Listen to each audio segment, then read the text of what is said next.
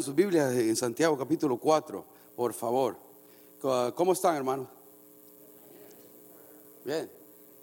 Yo no sé qué, este, este lado de acá, esta, esta silla de aquí nadie le gusta sentarse. ¿Por qué será? O todos se van para allá. Además, eh, no sé, que, aquí, yo no escupo, me estaba lejos de aquí. Este, sí, a veces se me sale, pero inevitable. Pero, pero es buena distancia. Traten de, eh, no, es legal, eh, pueden venir al frente, yo les invito, ¿no? Yo, están libres y les voy a poner su nombre al que se mueva ahí. no, cuando quieran, aquí está también este lado. Ah, son humildes, ustedes quieren que no se miren, ¿no? Este, bueno, gracias al Señor. Le invitamos siempre que esta semana no hay estudios bíblicos en los hogares. Acuérdense, vamos a estar juntos este viernes 15, acá todos juntos, ah, para celebrar ah, y vamos a tener la exposición de las siete palabras y después y luego después un refrigerio con un tiempo de compañerismo, de comunión. Este viernes a las siete. ¿Cuándo? Gracias, hermano, por repetirlo tan fuerte y claro. Porque a veces yo digo cosas y, y me andan preguntando, lo acabo de decir pero la paciencia tiene que actuar ahí. no, pero les invitamos con cariño, vénganse a pasar un bonito tiempo de eh, preparación o en preparación para el día domingo también, que es el día de resurrección, y tener un bonito tiempo el domingo 17, que viernes a, las 7 aquí y el domingo como siempre a, la misma hora, a las 10 para celebrar. Ah, Estamos estudiando la carta de Santiago, fe en acción, y apenas el domingo pasado vi en el capítulo 4 tres versículos, ya no, ahí lo dejamos, pero vamos a terminar del versículo del 4 al 10, pero vamos a leer toda la porción en Santiago capítulo 4. Estén orando por la hermana Alba, hermanos, para que el Señor le fortalezca en este momento y le ayude y le dé sabiduría para todas las cosas que tiene que hacer, la preparativa del funeral y todo esto. Eh, cualquier cosa aquí la iglesia va a estar dispuesta para ayudar en lo que podamos, ¿no? Ah, si quiere hacer el funeral, hermano, aquí, como sea, pues hermano Javier ha estado más en contacto con ella, más directamente, pero que Dios le fortalezca en este momento la pérdida de su, de su niño, hay que estar orando por ellos. Este, leemos la, la, palabra de Dios. ¿Cuántos traen Biblia? ¿Cuántos traen de esta Biblia? Quiero ver. Ah, wow. ¿Cuántos traen está, bien, se acepta también. Ah, pero siempre les insto, le animo porque esto le ayuda a subrayar, ¿no? Ah, en la casa, si no te trae acá, pero está en casa y usted la subraya, eh, se puede escribir ahí pequeñas notas y recordatorios que Dios le habla. Eh, todo eso es bueno, por eso tener una, una Biblia eh, física, ¿ok? No es malo leerla ahí tampoco. Este dice así, le leo del 1 al 10 yo primero y ustedes me siguen. Ah, ¿de dónde vienen las guerras y los pleitos entre vosotros? ¿No es de vuestras pasiones las cuales combaten en vuestros miembros? Codiciáis y no tenéis. Matáis y ardéis de envidia y no podéis alcanzar. Combatís y lucháis, pero no tenéis lo que deseáis porque no pedís. Pedís y no recibís, porque pedís mal para gastar en vuestros deleites. Oh almas adúlteras, ¿no sabéis que la amistad del mundo es enemistad contra Dios? Cualquiera pues que quiere ser amigo del mundo se constituye enemigo de Dios. ¿O pensáis que la escritura dice en vano, el espíritu que Él ha hecho morar en nosotros nos anhela celosamente? Pero Él da mayor gracia. Por esto dice, Dios resiste a los soberbios y da gracia a los humildes. Someteos pues a Dios, resistir al diablo y huirá de vosotros. Acercaos a Dios y Él se acercará a vosotros.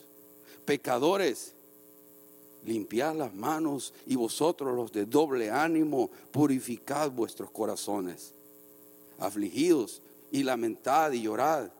Vuestra risa se convierta en lloro y vuestro gozo en tristeza. Humillaos delante del Señor y Él os exaltará. Gracias Señor por tu palabra. Háblanos.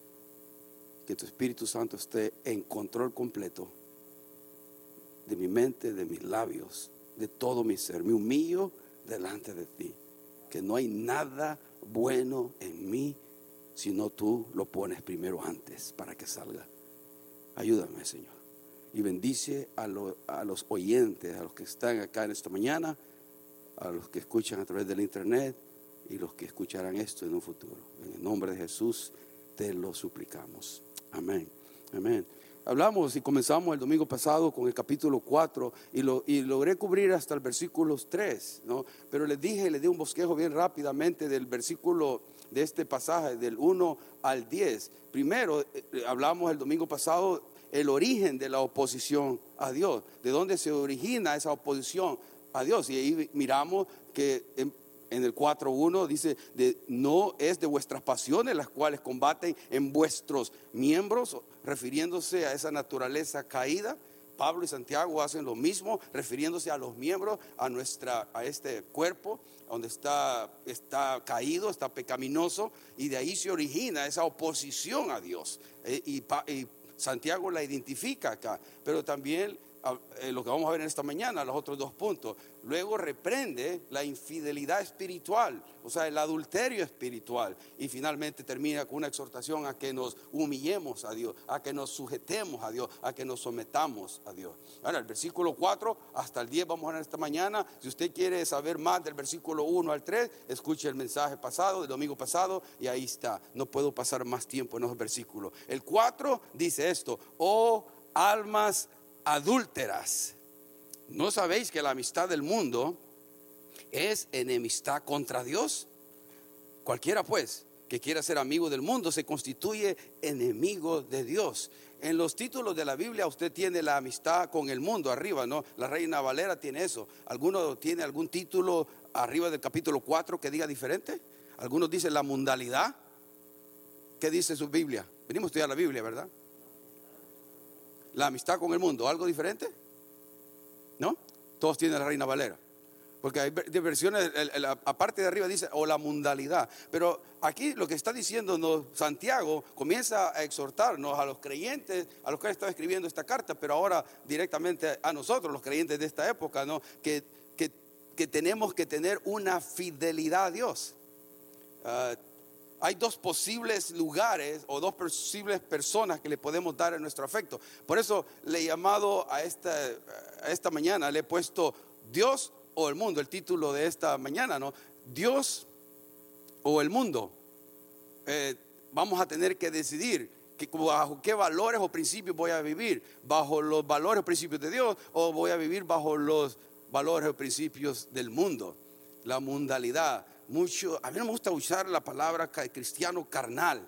No siento que eso es del todo bíblico, aunque sé que las denominaciones como bautistas, las que creen en, el ah, dispensacionalismo, usan mucho esto, pero el cristiano carnal, es que yo siento que o, sos creyente, o sos cristiano o no sos, o no sos cristiano, ah, o alguien que está viviendo bajo el espíritu, está viviendo bajo la carne, no sé, todavía no he llegado a una conclusión final, pero tenemos que decidir bajo qué principio voy a vivir, porque el cristiano que está viviendo con un pie en Dios y con el otro pie en el mundo, no es efectivo y no disfruta ninguna de las dos cosas.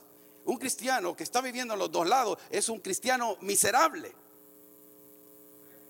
Miserable. Y se le nota en la cara. Porque no se ha decidido. O voy a vivir bajo los mandamientos de Dios pero de repente me gusta ir a la iglesia y me gusta sentir lo que hay asiento. Entonces voy a ir a la iglesia, pero de vez en cuando, los fines de semana, estoy moviendo el carapacho, estoy echando mis tapis, ¿no? Y no una, dos, no tres, cuatro, cinco, sino bien tronado ya.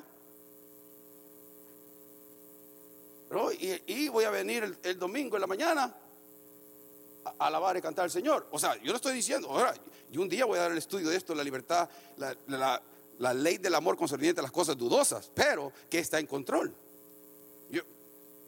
ahora, ese es un aspecto, pero hay otros aspectos también. ¿Bajo qué principio voy a estarme yo conduciendo? ¿O soy hijo de Dios o no soy hijo de Dios? Si alguien me mira, eh, si alguien me mira afuera haciendo lo que hago, si estoy en un restaurante, si estoy en un parque o, en un lugar de trabajo, pueden identificar que soy verdaderamente hijo de Dios por la ética de trabajo, por la manera, por la conducta, por el comportamiento que yo tengo. pueden decir, este es hijo de Dios, ella es hija de Dios. Porque estoy, tengo que vivir bajo los principios de Dios. Y no quiere decir que le vamos a pagar al blanco todo el tiempo, pero estoy convencido, estoy determinado a vivir bajo ese, bajo esos principios, bajo, bajo los valores de Dios, bajo su palabra. Porque Dios no quiere infidelidad espiritual, adulterio espiritual. Eso es lo que está diciéndonos y gritando el, el versículo 4. Almas adúlteras, ¿no sabéis que si sos amigo del mundo te constituyes enemigo de Dios? O sea que el que está viviendo bajo los principios del mundo se constituye automáticamente un enemigo de Dios. Y usted no quiere tener a Dios como su enemigo, ¿o sí? Cosa seria es caer bajo, bajo o, caer bajo, bajo, estar bajo Dios. Pues. Dios es, es amor, pero también es que fuego consumidor. Y tenemos que tener un temor sano a Dios también, un amor reverente. No, no me está viendo el hermano, no me está viendo el pastor, no me está viendo la hermana, fulana y. No, lo está viendo Dios. Lo que hagamos dentro y fuera de la iglesia, nos está viendo. Y no tenemos donde escondernos. Es que la victoria está en qué tan honestos queremos ser. Entre más honestos seamos, la victoria viene pero porque a veces no queremos ser honestos en lidiar con ciertas cosas que hemos permitido del mundo, a veces nos tienen esclavizados. Fe que la palabra mundo ahí Santiago la usa para referirse a un sistema de ideas, mire, argumentos, filosofías que están bajo el control de Satanás, porque este mundo está bajo el control de quién? Del diablo. Es todo lo que vemos, está bajo el control del diablo. Y usted tiene que decir, yo no quiero estar controlado por los por Satanás, por su reino o por todas las cosas que él me ofrece a través de, de las cosas que ahora veo, saboreo, toco. Porque tiene que ver con nuestro sentido. Todos los placeres, entretenimientos que encontramos allá afuera en el mundo. Y especialmente aquellos entretenimientos, placeres, deleites que alejan el corazón de Dios. O sea, no todo es malo, hermano. Yo no soy legalista para nada.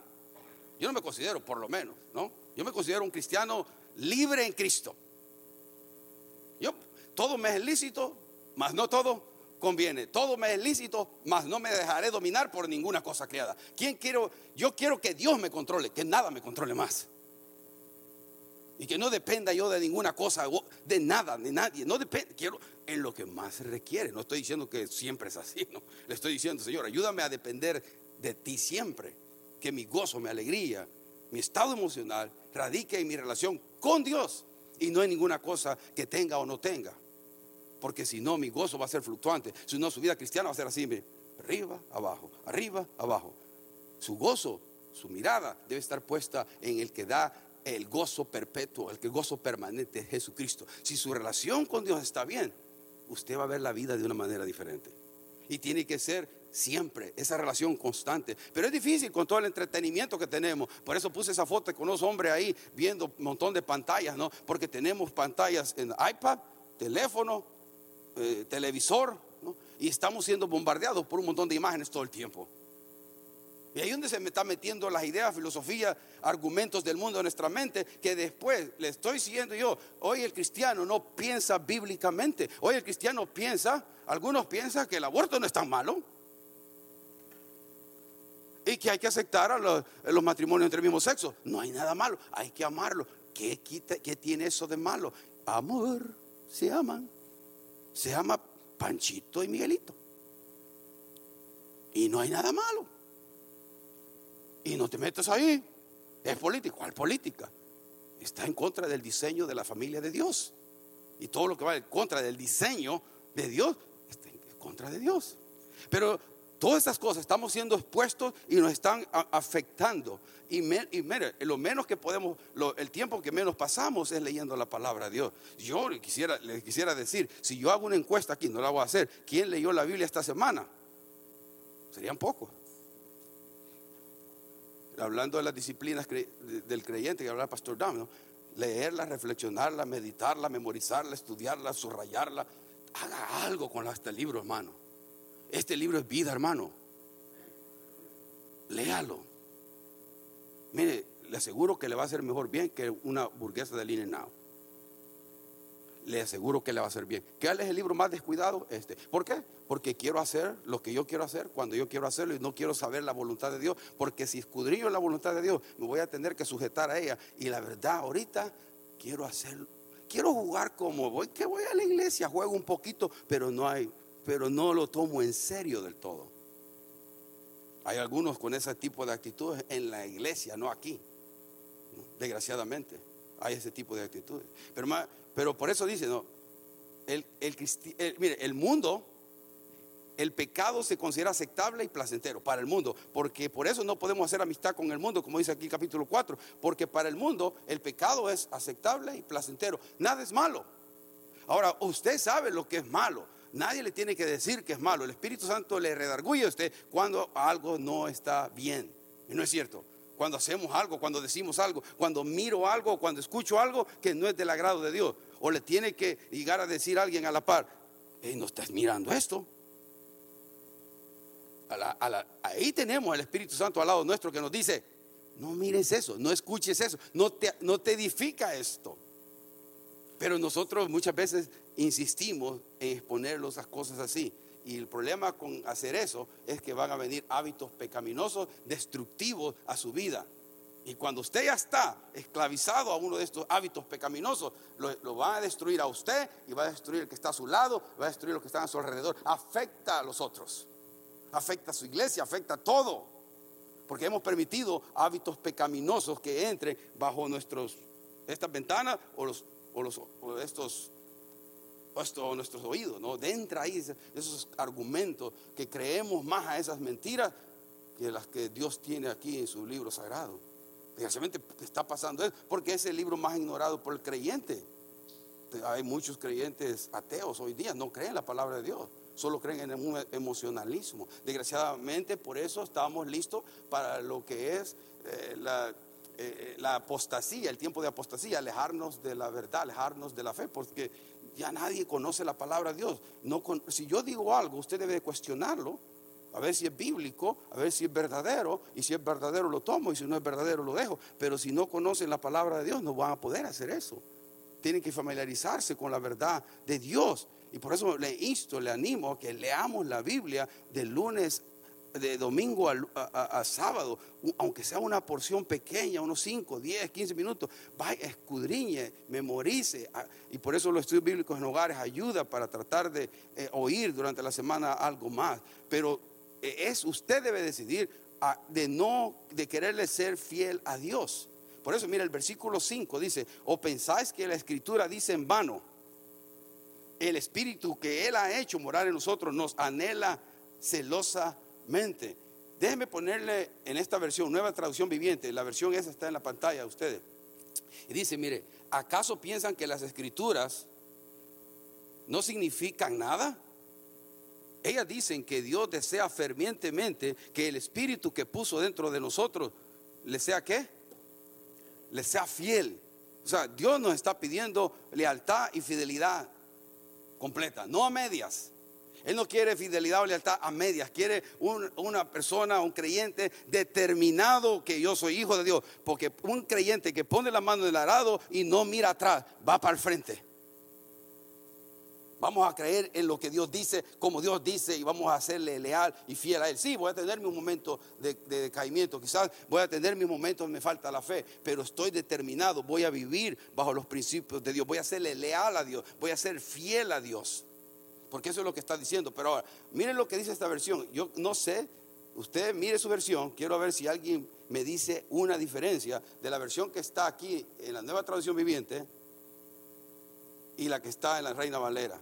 Porque este versículo hay mucha diferencia en la interpretación. No es un versículo de fácil interpretación. O pensáis que la escritura dice en vano, dice, el Espíritu que Él ha hecho morar en nosotros, nos anhela celosamente. Ahora, ¿qué dice la versión ahí? ¿Acaso piensan que las escrituras no significan nada? Ellas dicen que Dios, que Dios desea fervientemente que el espíritu que puso dentro de nosotros le sea fiel. ¿Cuál, ¿Qué diferencia miran? Entre los dos. Entre su Biblia y esa versión que está, la versión que está ahí en su, en su, en su pantalla ping pong. No puedes parar todo el tiempo, ¿va? porque van, van a irse los del internet. ¿Qué más? ¿Quién? ¿Nadie mira diferencia? Mira la palabra espíritu. ¿Cómo está aquí? ¿Ah? Minúscula. ¿Y cómo está en la Reina Valera? ¿Ok? Y esa es la discrepancia que hay en la interpretación. ¿Ok? Porque las nuevas versiones, nueva traducción viviente, la, nueva versión internacional y casi todas las versiones modernas los ponen en espíritu minúscula, haciendo referencia al espíritu del hombre. Pero la Reina Valera, la interpretación de la Reina Valera fue que hace referencia al Espíritu Santo. Y, según, recuérdese que en el griego no hay mayúsculas, no hay puntuación, no hay nada de eso. O sea, hay, muchos pasajes donde es claro que es eh, dice ah, Espíritu Santo, usa las dos palabras, es bien claro muchos pasajes de la Biblia, pero en este pasaje no es claro si se está refiriendo al Espíritu de Dios que mora en el creyente o al espíritu del hombre, o Neuma, el hombre, el, soplo de vida que Dios da a cada hombre. No sé si me estoy entendiendo, no me quería meter acá, pero si no, les, si no se lo explico, vamos estudiando Santiago, no tienen que saber algo. Yo lo que sea, sea que el Espíritu Santo que Dios nos dio cuando venimos a Él, se esté refiriendo a eso, o sea, al Espíritu de vida que Dios nos ha dado, sea como sea, la conclusión que debemos de tomar de, eso es que Dios desea que le seamos fieles y leales, que Él nos desea, ya sea el espíritu que puso en nosotros como hombres, ese, ese soplo de vida que le pertenece a Él, porque Él nos lo dio, Él no, lo anhela para Él, lo desea, ese, le desea ese espíritu que usted tiene, Dios lo quiere para Él, Dios celosamente, no de una manera caprichosa como el celo de nosotros, sino que Él lo quiere, se deleita en usted, lo quiere, lo quiere cerca de usted. ¿Entiende lo que está diciendo? ya sea que el Espíritu Santo que lo, motive para eso, o sea que, lo, que, que sea el Espíritu del hombre. La cuestión es que Dios quiere una lealtad inquebrantable hacia Él. Que si vamos a venir a Él, que no estemos jugando entre el mundo y Dios, sino que le seamos fieles. Ese es el santo celo de Dios por nosotros, que le seamos fieles o leales inquebrantablemente. Y eso solo Dios lo puede ayudar, hermano usted, usted tiene que pedirle a Dios, Señor, ayúdame a hacerte fiel, ayúdame a hacerte leal a ti. pero usted tiene que tener una determinación, una convicción. Me acuerdo cuando yo andaba en la guerrilla en El Salvador, ¿sabe qué? Los guerrilleros tenían una convicción increíble, hermano. Yo me acuerdo que en un ataque que llegaron en un pueblo que estábamos nosotros, eh, tomado, estaba la ciudad tomada, y vinieron, venían el ejército salvadoreño a atacar. Y lo que sucedió fue que no había los suficientes guerrilleros para hacerle frente a esto. Lo que pasó fue, entonces, dijeron ahí, ¿quién se quiere quedar mientras los otros se van? ¿Quién quiere quedarse haciendo un poquito de resistencia mientras todos los que estaban ahí se escapaban por el otro lado? Y cinco personas, me acuerdo yo, decidieron, yo, yo yo, yo, cinco. Y ellos iban sabían que se iban a morir. Sabían que se iban a morir. Eso es convicción por el ideal por el cual, aunque vano, estaban convencidos que estaban listos para morir por ese ideal. Es, esa es seriedad. Es, eso es seriedad en lo que se cree. No, ahora la creyente. Fui a orar al, restaurante y, me, incliné mi cabeza para orar. Y cuando levanté, una señora me estaba haciendo unos ojos. Y me sentí perseguido.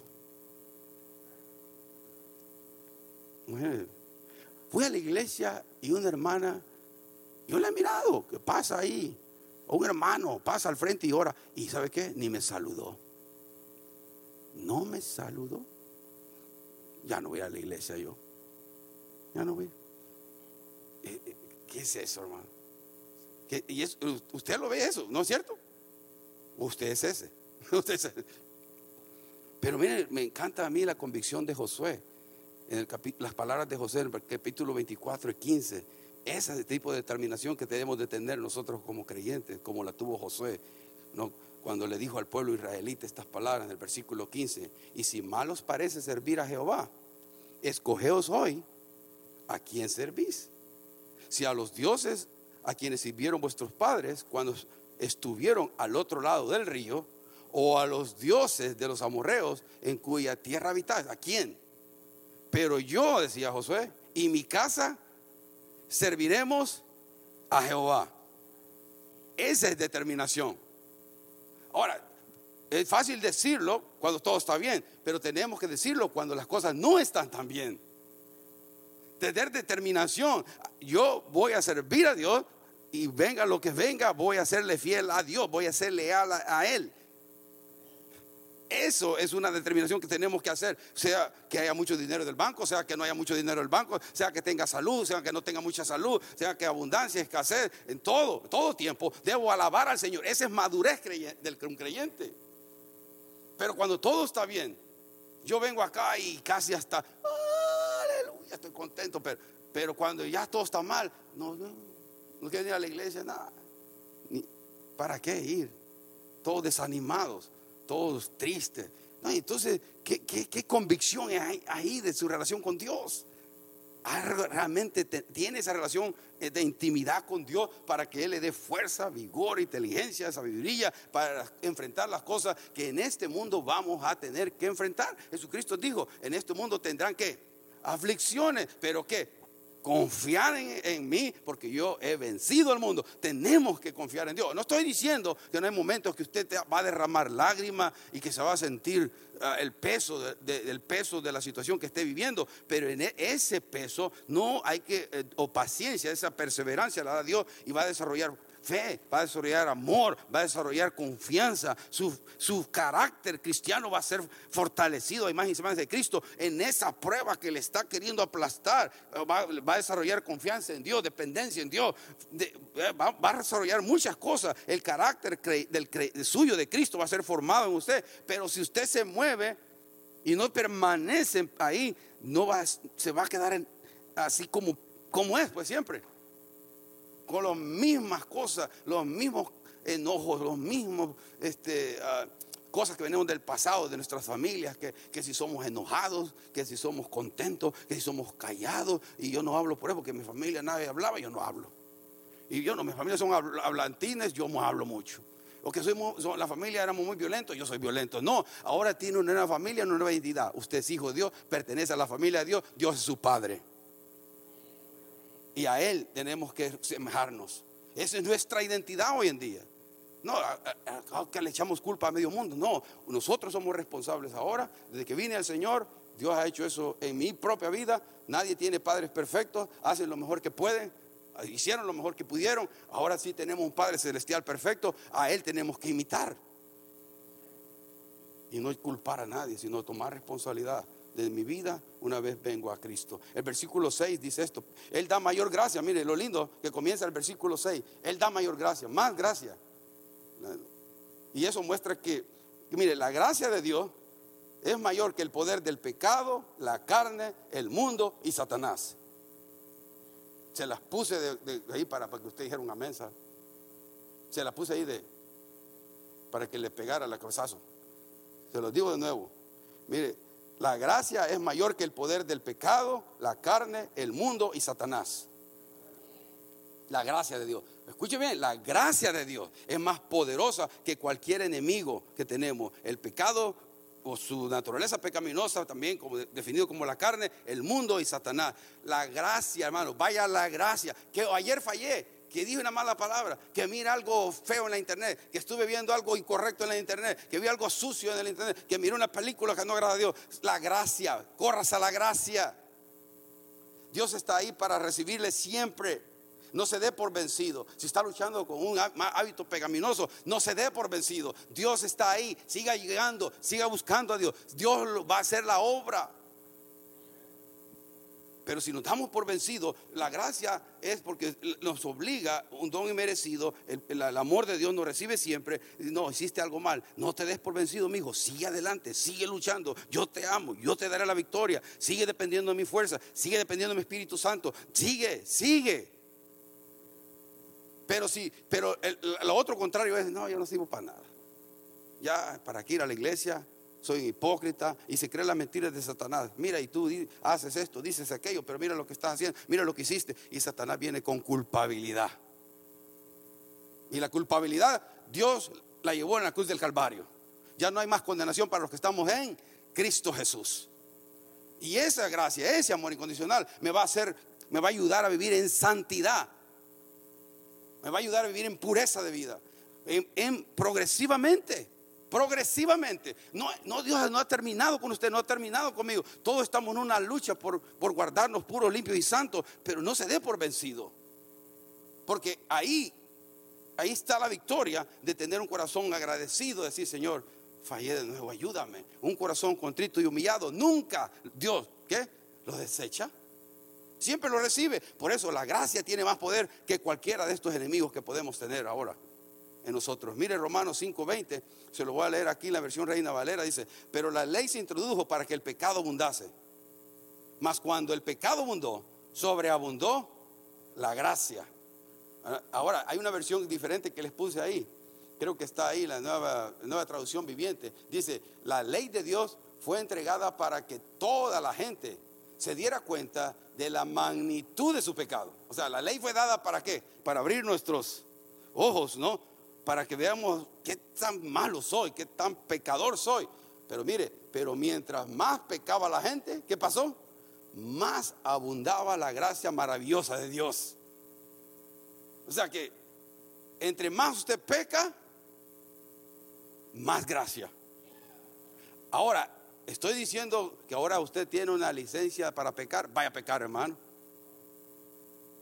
Aquí está la licencia, se la otorgó el pastor Marco García.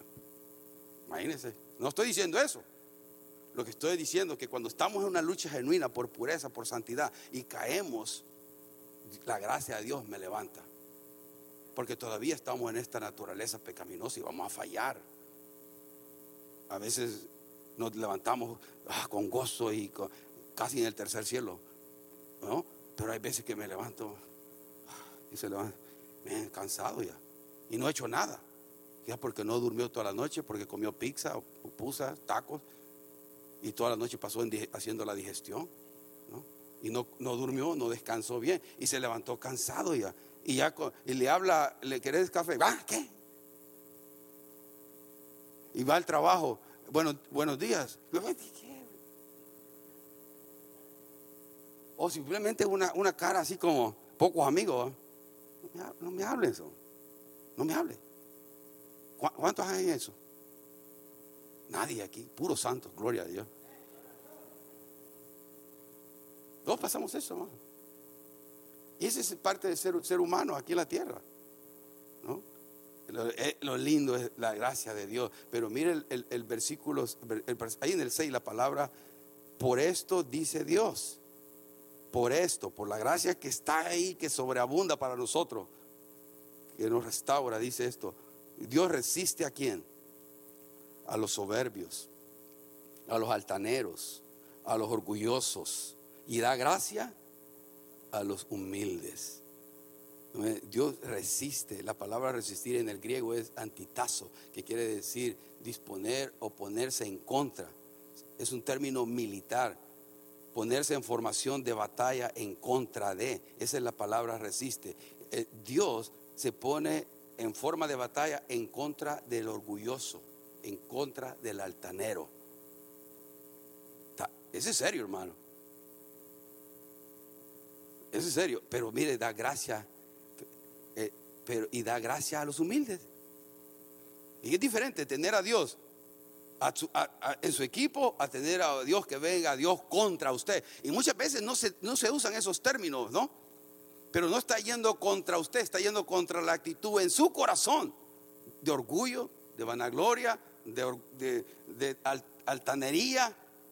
Imagínense que un corazón lleno de altanería y de orgullo, como aquel que se presentó delante de Dios y, se fue y dijo, ay Señor, aquí yo ayuno dos veces, tres veces a la semana, doy el diezmo de todas mis entradas y aquí estoy alabándote, adorándote todos los domingos, canto en el coro, tengo parte del ministerio de oración, sirvo a los niños, sirvo, ah, Señor, aquí estoy, bendíceme, Señor, aquí está tu rey.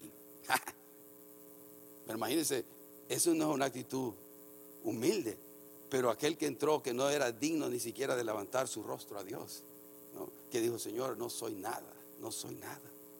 Perdóname, te he fallado por mi culpa, por mi culpa, por mi grande culpa. Yo he fallado a ti, yo he ofendido tu nombre, he mirado lo incorrecto, he escuchado lo incorrecto, he dicho lo incorrecto, he actuado incorrectamente, no he hecho lo bueno delante de ti. Perdóname, Señor. Y su gracia siempre llega ahí. Pero y ahí es querer que Dios permanezca a su lado todo el tiempo y depende de su actitud de orgullo o su actitud humilde en nuestro corazón. Mire el versículo 7, someteos pues a Dios. Y desde el versículo 7 al 10 van a haber como 10 mandamientos ahí, órdenes, imperativos que va a haber ahí. Y comienzo, comienza con el 7, someteos pues a Dios, resistir al diablo y huirá de vosotros. Someternos a Dios. La palabra significa someterse a Dios, significa estar bajo Dios, estar sometido a Dios, estar sujeto a Dios, estar sumiso a Dios. Y dice que cuando hacemos eso, y, nos dice otra, otra parte, dice resistir, resistir al diablo. La palabra resistir es pararse en contra o es decir oponerse, estar en oposición al diablo. Eso se refiere, está, pararse en contra de Satanás, en contra del diablo. ¿Y qué va Si yo me sujeto a Dios, me pongo bajo Dios, resisto al diablo, me opongo al diablo en una manera activa, no pasiva, dice, ¿qué pasará? Eh? Huirá de vosotros. Huirá. Huirá. Se va a alejar de usted y de mí. Pero cuando me sujeto a Dios, cuando estoy viviendo una vida de sumisión a Dios, eso es lo que va a hacer la diferencia en su, en su, vida y en la mía. Y el resultado de estar viviendo una vida que se sujeta a Dios. Ahora, hermano, la sumisión no es lo mismo que la obediencia. Sumisión es la entrega de nuestra voluntad, ¿ok? Que a su vez se conduce a la obediencia. Yo, la sumisión nace aquí en el corazón. Señor, yo me sujeto a ti. Ahora, cuando ya estoy sujetado a Dios, ahora viene, voy a ser obediente. Pero primero tiene que sentir aquí, mi mente, mi corazón está rendida está totally surrendered, dice en inglés, totally surrendered to God, está totalmente rendida a Dios, sometida a Dios. Cuando hacemos eso, entonces voy a combinar una vida de obediencia a Dios. Por lo menos le voy a pegar al blanco más seguido. No voy a estarle fallando al blanco tan seguido. Pero si usted no tiene sujeción, sumisión en su corazón, usted está en rebeldía con Dios. Y eso es peligroso. Porque lo que más seguro que usted esté sobre analizando o sobre racionalizando el por qué usted está en, rebeldía con las cosas de Dios. Pero Dios conoce su corazón. Dios conoce mi corazón. Por eso la sumisión es lo primero que debe nacer en mi corazón para después tener una vida de obediencia a Dios. Lo que dice el jefe, yo hago. Lo que dice mi jefe, mi Señor, mi Redentor, eso hago porque estoy sujeto, sometido a Él. Y esa debe ser la actitud nuestra hoy en día.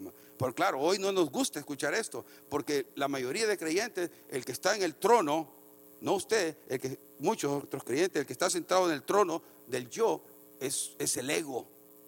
Es mi manera de pensar. Es mi manera que creo que se hagan las cosas en la iglesia.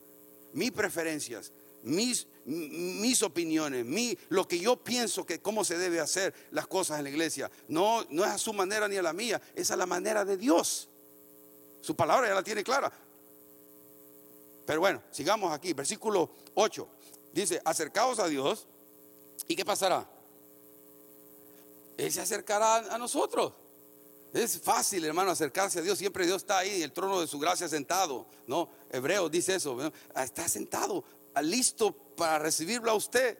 Nosotros descuidamos esa, esa relación. Dice, acércase a Dios. Yo siento lejos a Dios. No, acércate a Dios. ¿Y qué dice ahí la promesa de Dios? Él se acercará a ti.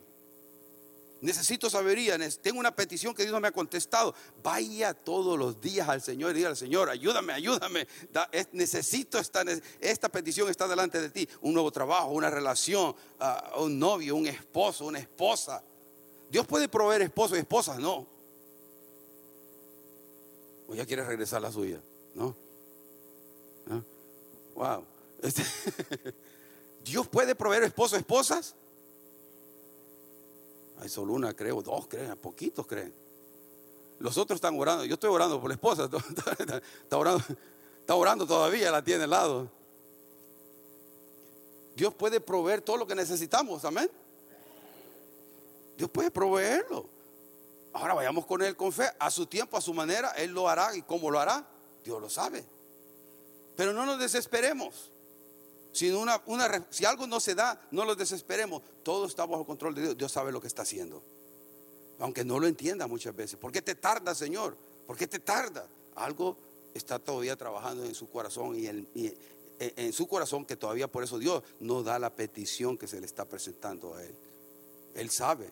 Por eso dice ahí, pero la promesa es que si nos acercamos a Dios, Él se acercará a nosotros. Pecadores, ¿cuántos pecadores aquí? Dice, limpiar las manos. Y limpiar las manos quiere decir tengan un comportamiento limpio, puro, santo. Eso se refiere a esa expresión. Pecadores viven una vida, una, vida que glorifique a Dios, una vida santa, pura. Limpien sus manos. Vivan con, con una actitud pura en sus corazones. Dice, vosotros los de doble ánimo, purificad vuestros corazones. Los de doble ánimo, los que están viviendo con el mundo y Dios. Esos, dice, que, que, que, purifiquen sus corazones, que, que no es bueno que estén viviendo en las dos, queriendo vivir con, con Dios y el mundo. Con el mundo y Dios. Bueno, a mí me da tristeza que a veces que, que hay creyentes que tienen años de venir a la iglesia y se van a meter a lugares que no, no es lugar de un creyente, que no es lugar de un hijo de Dios. No porque sea santulón, sino porque va a afectar su vida. Se está poniendo en un lugar donde va a ser fácil a pecar y que no edifica su vida. Tenemos que tener cuidado de esto. Por eso dice que cuando limpia las manos, que tengamos comportamientos puros, limpios y que los doble ánimos no estemos queriendo vivir entre el mundo y Dios, entre el mundo y Dios. Como muchas veces por eso no experimentamos toda la plenitud de lo que Dios quiere hacer, porque estamos jugando entre las cosas del mundo, los valores principios de Dios, las ideas del mundo y las cosas de Dios no las tomamos en serio. Entonces no, no, experimentamos toda la plenitud de la bendición que Dios quiere darnos a nosotros, ahora en el presente, y sentir con más fervor y entusiasmo las cosas que nos esperan en el futuro pero porque estamos tan cegados con las cosas del mundo que no nos permiten disfrutar ni una ni la otra. Porque cuando estoy en el mundo me siento mal. Cuando estoy en la iglesia me siento mal porque estuve allá en el mundo. Pero estoy en el mundo me siento mal porque estoy yo. Yo sé que sé que estoy haciendo mal y tengo que estar. He oído lo que dicen en la iglesia. Entonces eh, está así todo, todo despedazado. Entonces mejor decidirse a quién va a seguir. A determinar cómo va a vivir su vida. Y eso es lo que está diciendo Santiago. Nos está diciendo, hey, ya, para de eso. quita ese, doble ánimo, esa doble personalidad. El, versículo 9, ya voy terminando. Afligidos, lamentados, llorad. Vuestra risa se convierte en lloro y vuestro gozo en tristeza. Y todo ese versículo significa, es un llamado al arrepentimiento. Es todo lo que significa. Es un llamado a venir, a venir, a afligirse delante de Dios, a ser miserables delante de Dios a, presentarnos delante de Dios con una actitud, hey Señor, yo soy miserable, necesito de ti, con una actitud de arrepentimiento genuino. Y arrepentimiento, metanoia en el, en el griego es dar la vuelta. Yo iba en esta dirección y ahora qué? Voy para allá. Vuelta en U. No, una vuelta de 180 grados. Muchos dicen una vuelta de 360, no, porque vuelve al mismo lugar. Una 180, ¿no? y hoy voy en un camino diferente al que antes iba. ¿Por qué le está yendo como le está yendo? Porque está haciendo las cosas a su manera. Porque si nos sujetamos a Dios y si nos acercamos a Dios, nos va a ir mejor, hermanos.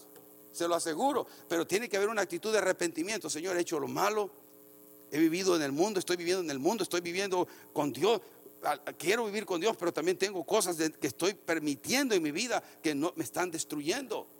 Entonces, esas cosas tengo que ponerle un alto si usted quiere experimentar toda la plenitud las bendiciones, lo lindo y todas las cosas lindas que Dios tiene para usted como hijo de suyo, como hijo de Él.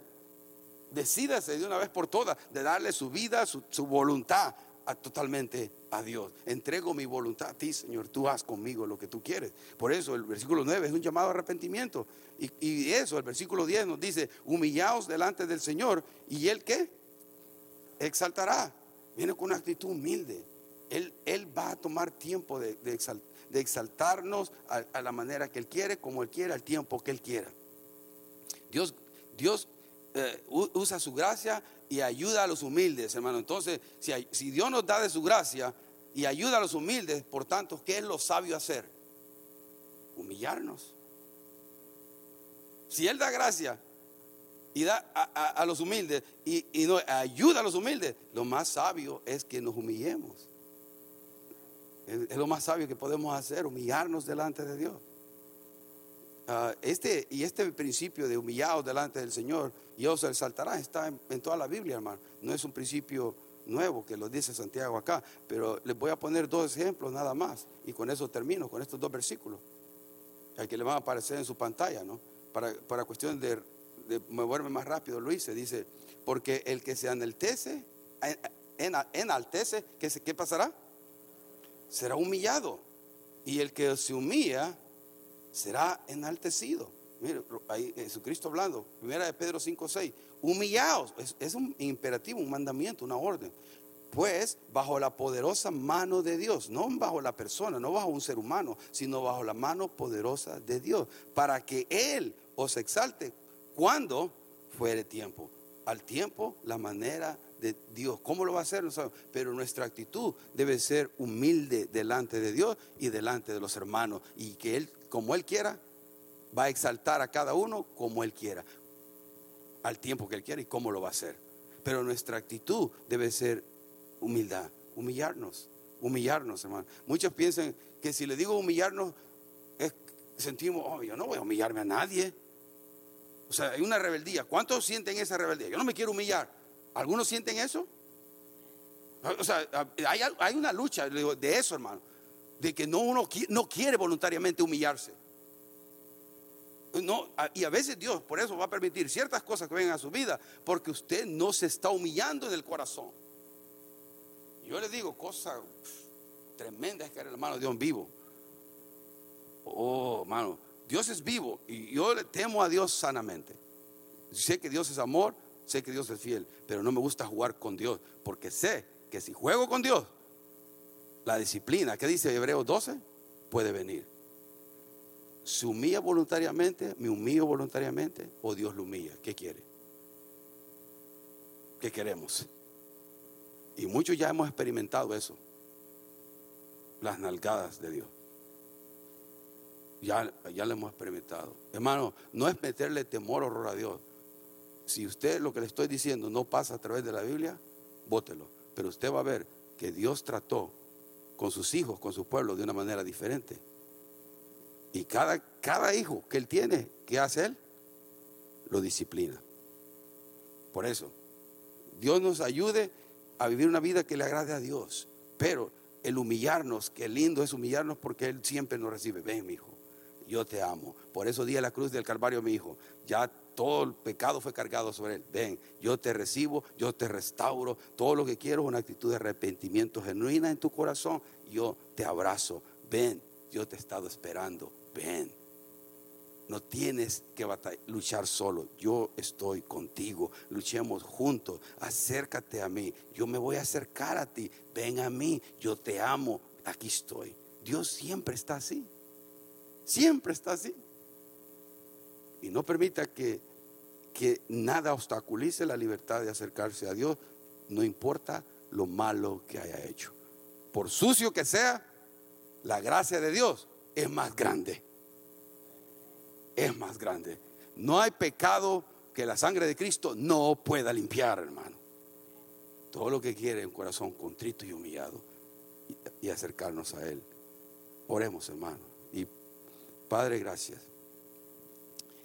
Gracias, gracias, gracias. Agradecemos que no nos pagas conforme a nuestras transgresiones, conforme a nuestras iniquidades, conforme a lo malo que hacemos delante de tus ojos. Gracias, mil veces gracias. Tu bondad, tu amor, Señor, es la que nos motiva a vivir una vida de tu agrado.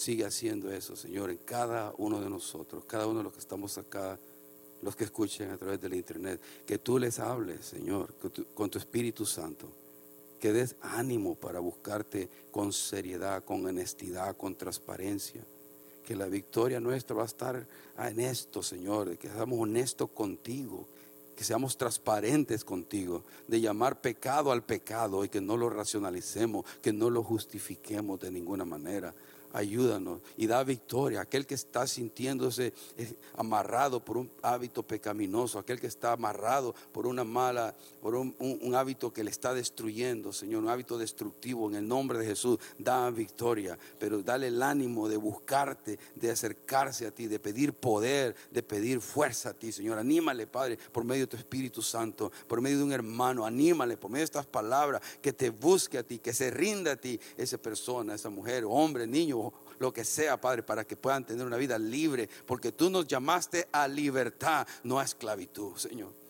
Bendice a cada uno, ayúdale en cada uno de nosotros en estas batallas que llevamos en este cuerpo, Señor, que se, no quiere humillarse delante de ti, que, se, que hay rebeldía en nosotros por no rendirnos completamente al Dios vivo.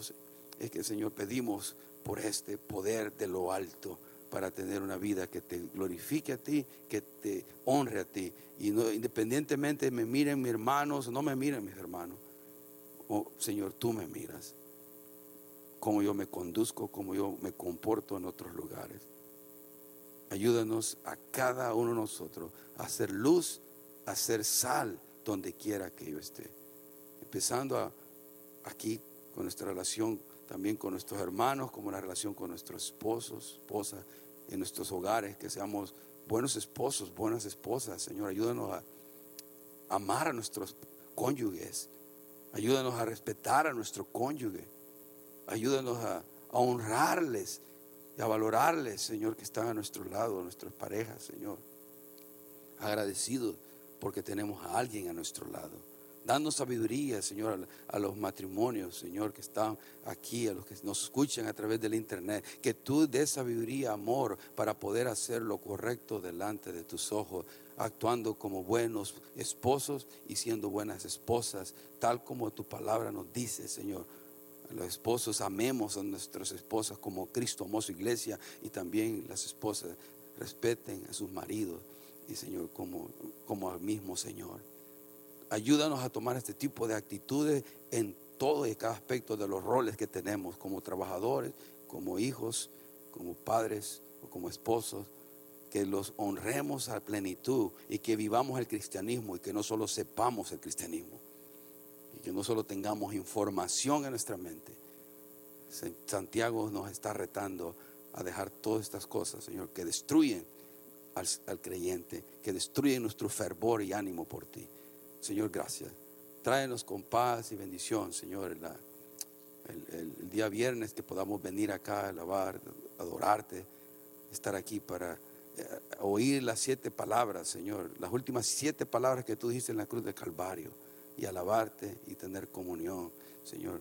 Ayúdanos en esta semana, que no va a haber grupos, pero ayúdanos a estar recordando toda la semana algo de ti, algo a estar agradecidos, Señor, por lo que tú hiciste por nosotros pero también así por lo que nos das cada día, trabajo, salud.